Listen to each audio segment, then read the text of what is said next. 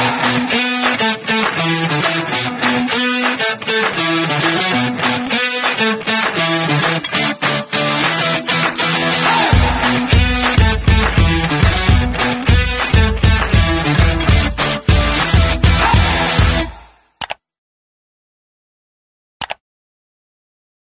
Hola, ¿qué tal amigos de Lidiando Podcast? Sean todos bienvenidos a un nuevo episodio. Yo estoy muy feliz de poder compartir con ustedes nueva información, de que se sigan nutriendo y aprendiendo cada día de cosas nuevas, ¿verdad? Este es el mes de las madres y obviamente, como todos los meses, a mí me gusta hacer un tema alusivo al mes. Y como es el mes de las madres, me gustaría hablar de, creo que las madres más, el momento cumbre de las madres cuando, se, cuando empiezan a ser madre, ¿verdad? Es la primera vez que son madres. Entonces, hoy tengo una invitada que es una maravilla, ella es especialista en psicología perinatal, que nos, va a, nos va a decir más adelante aplatanado qué es este tema, porque un poco técnico, pero es importante que muchas mujeres que piensan ser madres puedan tener esta información, ¿verdad? Además de que tiene un certificado nacional de psicología perinatal, también es fundadora de Bienestar, que es un centro de psicología aquí en Salcedo, que es buenísimo, ha ayudado a muchas personas. Pues nada, me place dar la bienvenida a Dinardi Aibar. Bienvenida Dinardi a Lidiando Podcast RD. Muchísimas gracias. Yo feliz de estar acá, de esta nueva oportunidad que Papá Dios nos brinda. Gracias a ti por invitarme y a tu orden.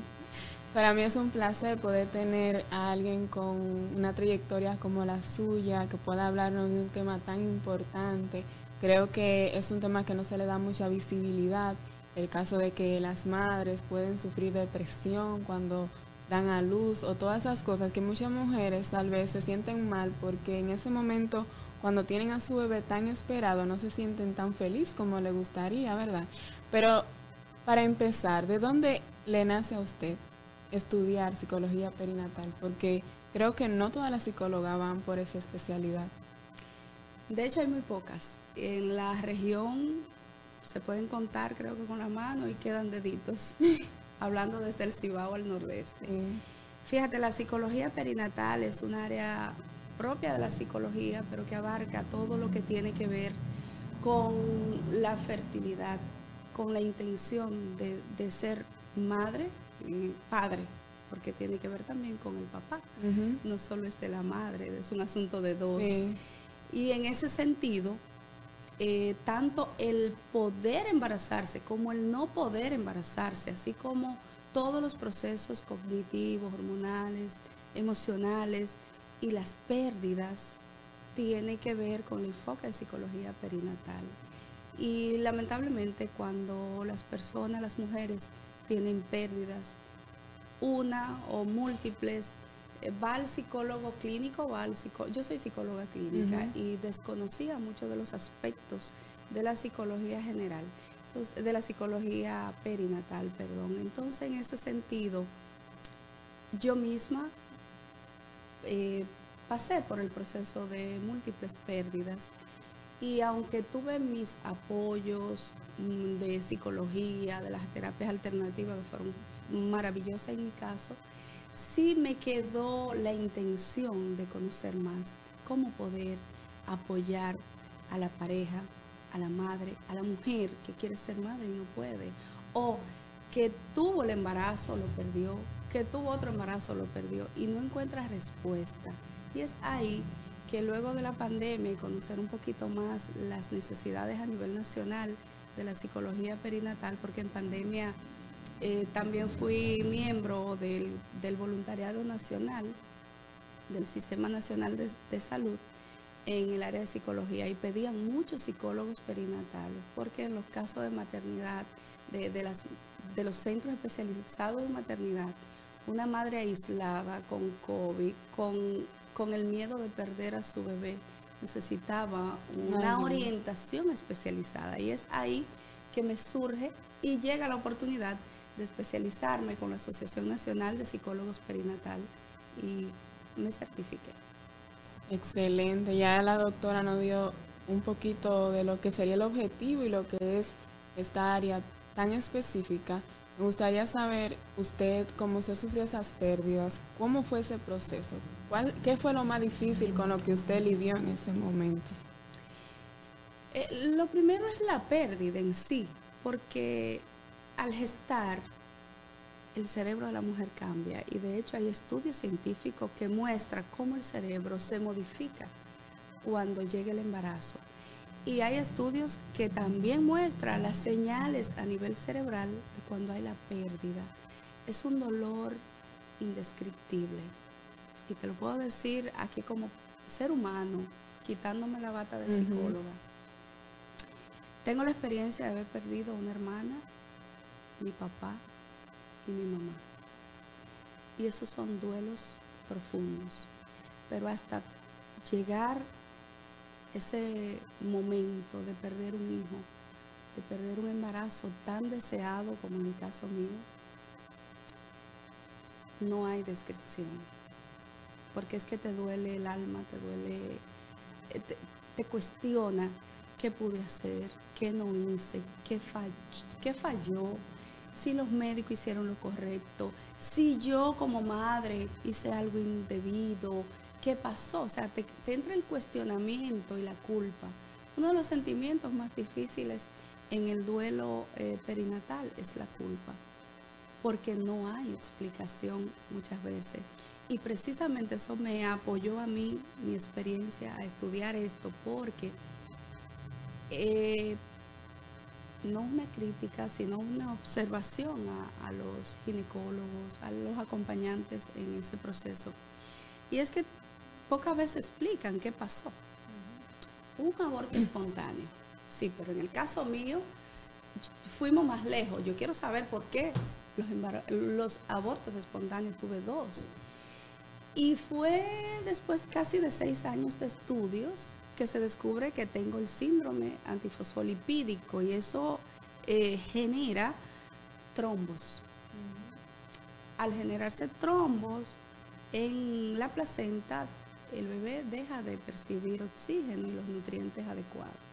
Y es ahí que se produce, en mi caso, eh, las pérdidas.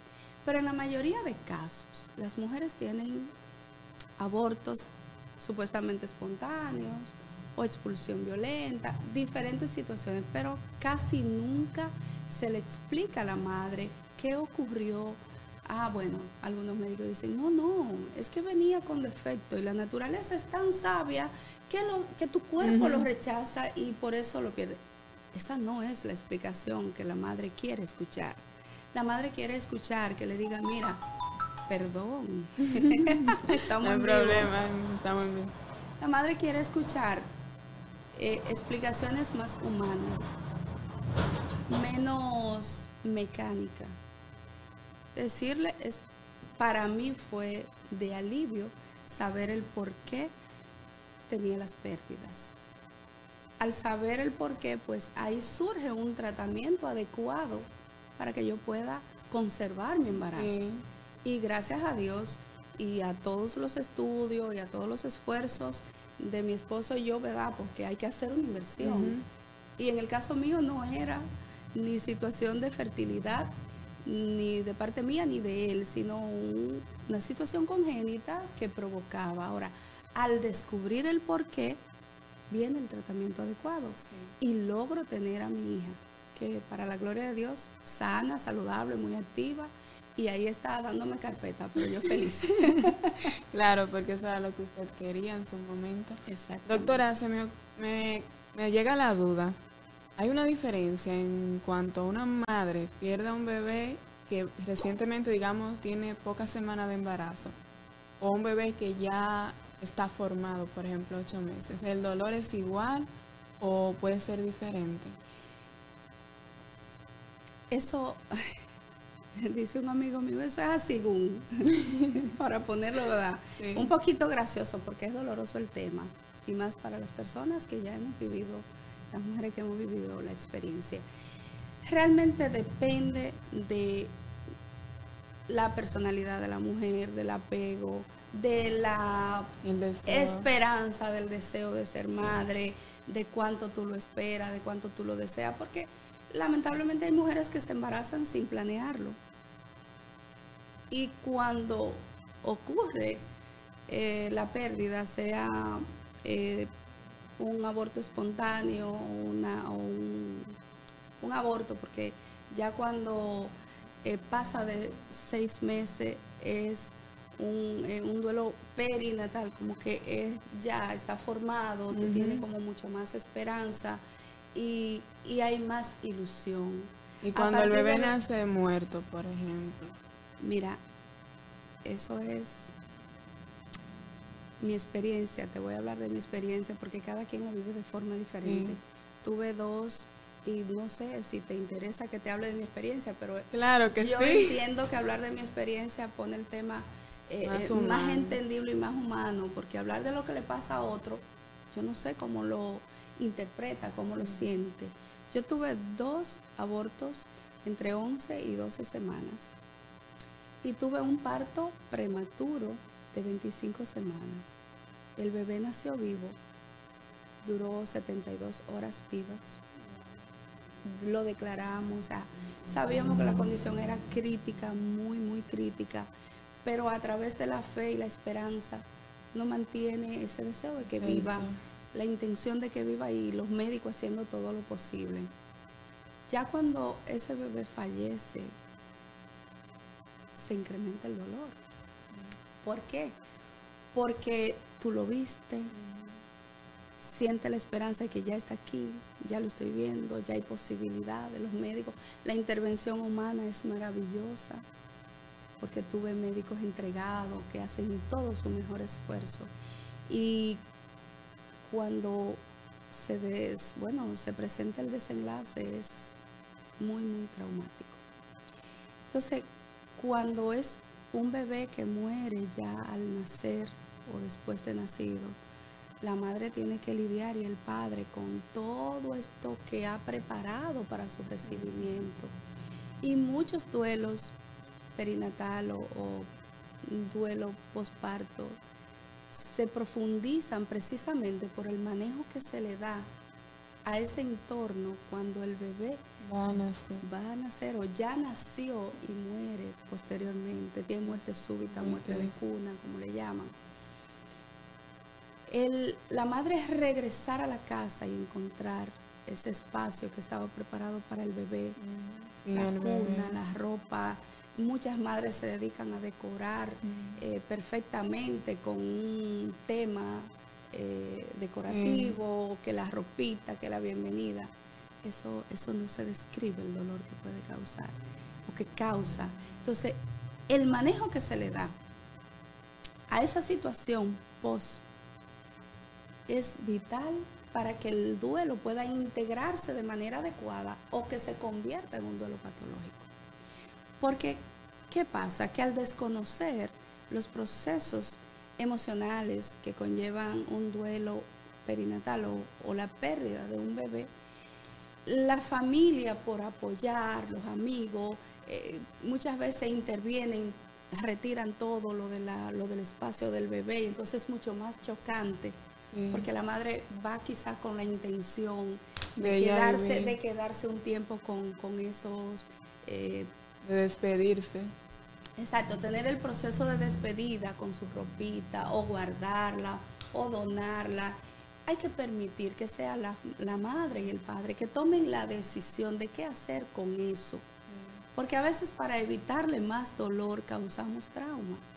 Y es preferible que, vivan, su dolor, que vivan su proceso y lo vayan integrando poquito a poquito, porque ya no se habla de superar el duelo, se habla de integrar el dolor, de integrar la pérdida para poder retomar la vida con cierta normalidad, porque jamás va a ser igual.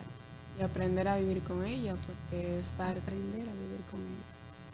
Doctora, en el caso de las madres que tienen a su bebé y sufren depresión, por ejemplo, postparto, que no se sienten bien al tener su bebé y quizás se sienten malas madres porque dicen, wow, esperé nueve meses, tengo mi bebé, pero no me siento feliz como debería.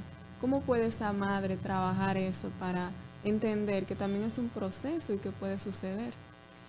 Es muy importante estar abierto al apoyo psicológico. Mi intención con crear a bienestar es precisamente ofrecer un espacio distinto a las personas para ir desmontando todavía esos tabúes que hay en la sociedad dominicana. Por ejemplo, yo tenía, tuve un maestro psiquiatra que me decía, nos decía el grupo de maestrante, mira, en Chile tú vas a un club a tomarte un trago y es muy normal Chile, Argentina, eh, estos países de, Centro Sudamérica es ya normalizada la asistencia en salud mental. Y puede estar el grupo de médicos, ingenieros, abogados de la élite y decir, bueno, me voy porque tengo mi cita con el psiquiatra o tengo mi cita con el psicólogo.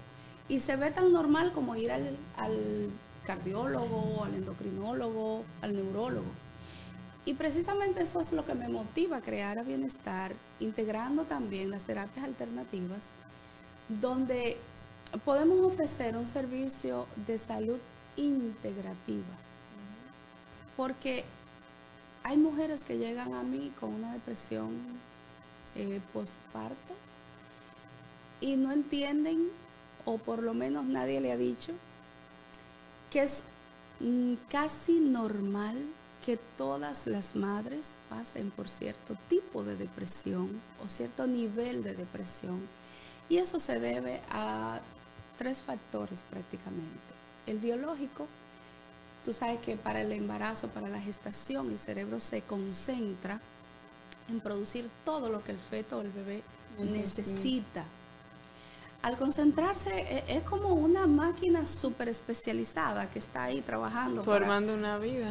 Formando una vida y proveyendo todo lo que requiere. Mandando todos los comandos. Mira, sangre, eh, oxígeno, el, azúcar, comida, nutrientes. Toda esa concentración al momento del bebé estar fuera del útero, el cerebro tiene que tener un espacio para recomponerse y para reubicar que todo lo que estaba enviando al bebé tiene que enviarlo a la madre y eso se toma su tiempo. O sea, no de, hay mujeres que, claro, van directamente al equilibrio. Hay otras que se toman su tiempo. Y al no tener un acompañamiento psicológico adecuado, se desorientan porque se sienten mal la madre, porque dicen, pero Dios mío, ¿y cómo es que yo no quiero lactar a mi bebé si tengo, si, si estoy produciendo? Pero me duele, pero hay, muchas cosas que interfieren. Está el factor psicosocial, donde te dicen, muchas dicen, no, yo no lo voy a lactar porque se me cae el pecho. Pierdo la estética.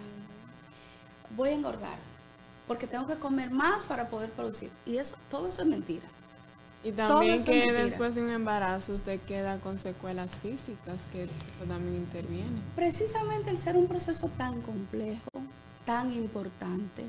La mujer que está en intención de gestar, la pareja que está en intención de gestar y si decide solo embarazarse de un hombre y quedarte a cargo de tu hijo, recibe asistencia psicológica para que entiendas que es un proceso complejo, que tu vida va a cambiar, que tu cuerpo va a cambiar y que puede volver a estar como antes, pero no 100%, porque hay marcas, hay mujeres que le causa el embarazo estría porque tiene su piel reseca y ya eso es un trauma. Pero hay mujeres que quedamos con muchas libras de más, en el caso mío. Que yo hice? Bueno, adaptarme. Yo, yo forcé prácticamente, no forcé, luché por tener mi hija. Entonces las consecuencias de esos embarazos yo tengo que asumirlas. Exactamente. Con dignidad y Debería de ser normalizado el hecho de que las mujeres pueden que y ahí entra lo psicosocial. Quedaste muy gorda. Ay, pero te dañaste después del embarazo. Mira cómo está tu pecho tan caído. La gente es cruel. La gente es muy cruel. La gente a veces es cruel, queriendo ser sincero. No sea tan sincero, hermano. Sea noble. Póngase en el lugar del otro. sinceramente. No sea sincero o cruel. Yo siempre he dicho eso. Para tú ser sincero no tienes que ser cruel tú puedes hacerle ver al otro. En mi caso yo era muy delgadita y después de la edad, los embarazos, quedé con mis libras que yo he hecho aceptarla. Lucho, bajo, subo. Y pero yo me amo así como soy. Y también el hecho de que usted, su cuerpo cambie, yo creo que nadie debería opinar del cuerpo de nadie.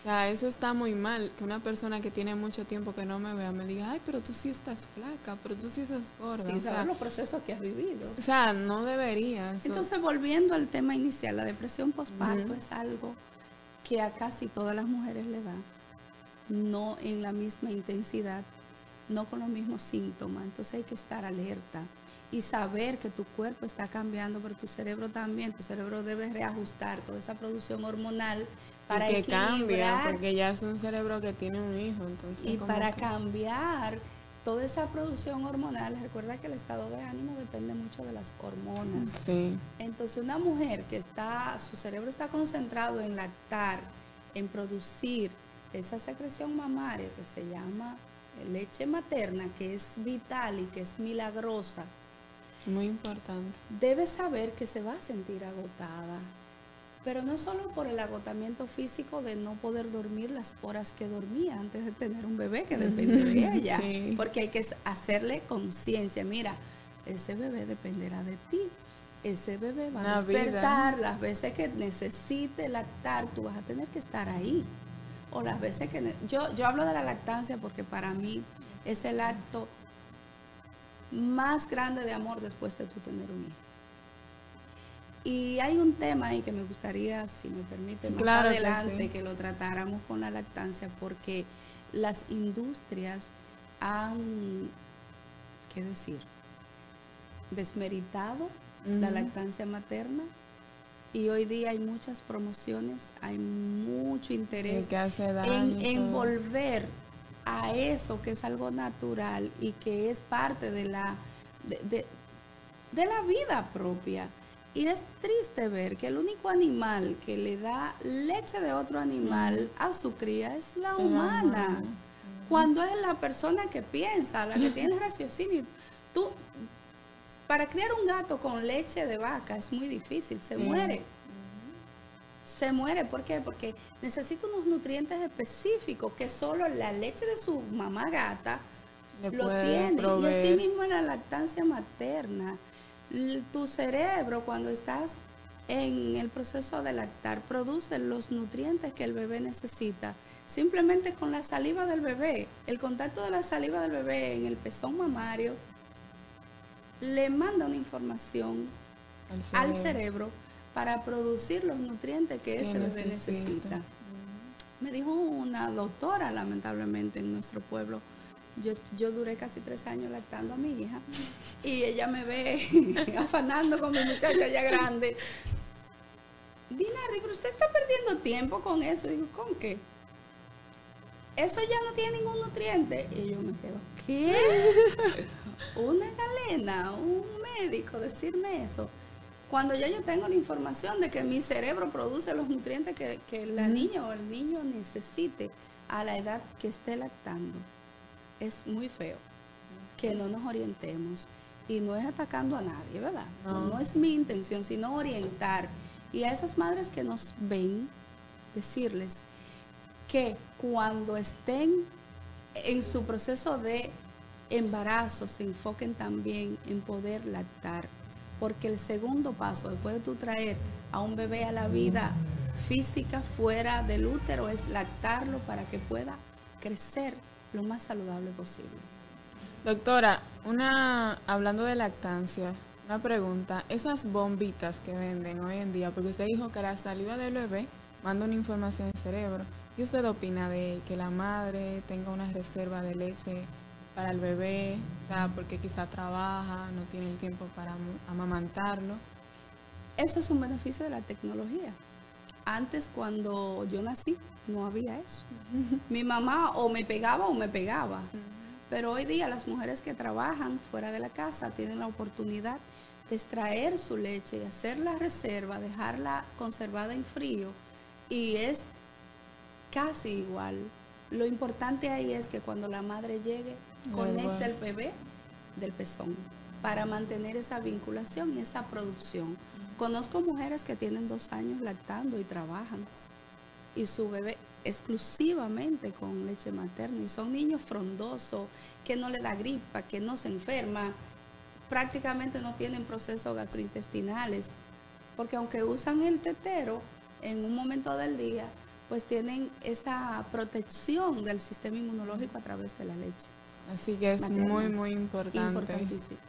Eh, doctora, la recomendación para las mujeres que quizás están sufriendo depresión postparto o que están en un proceso de fertilidad, que quizás no pueden quedar embarazadas.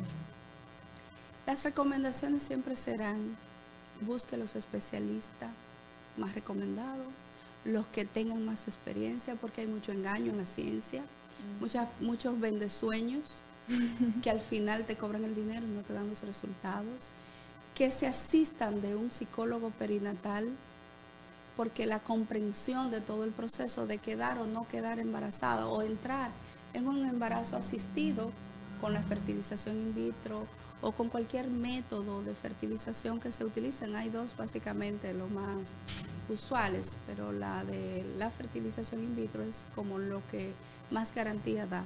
Muy costoso, la persona debe estar preparada económicamente y psicológicamente porque aunque el embrión se logre y se inserte, no siempre prospera, no siempre crece, no siempre se cría.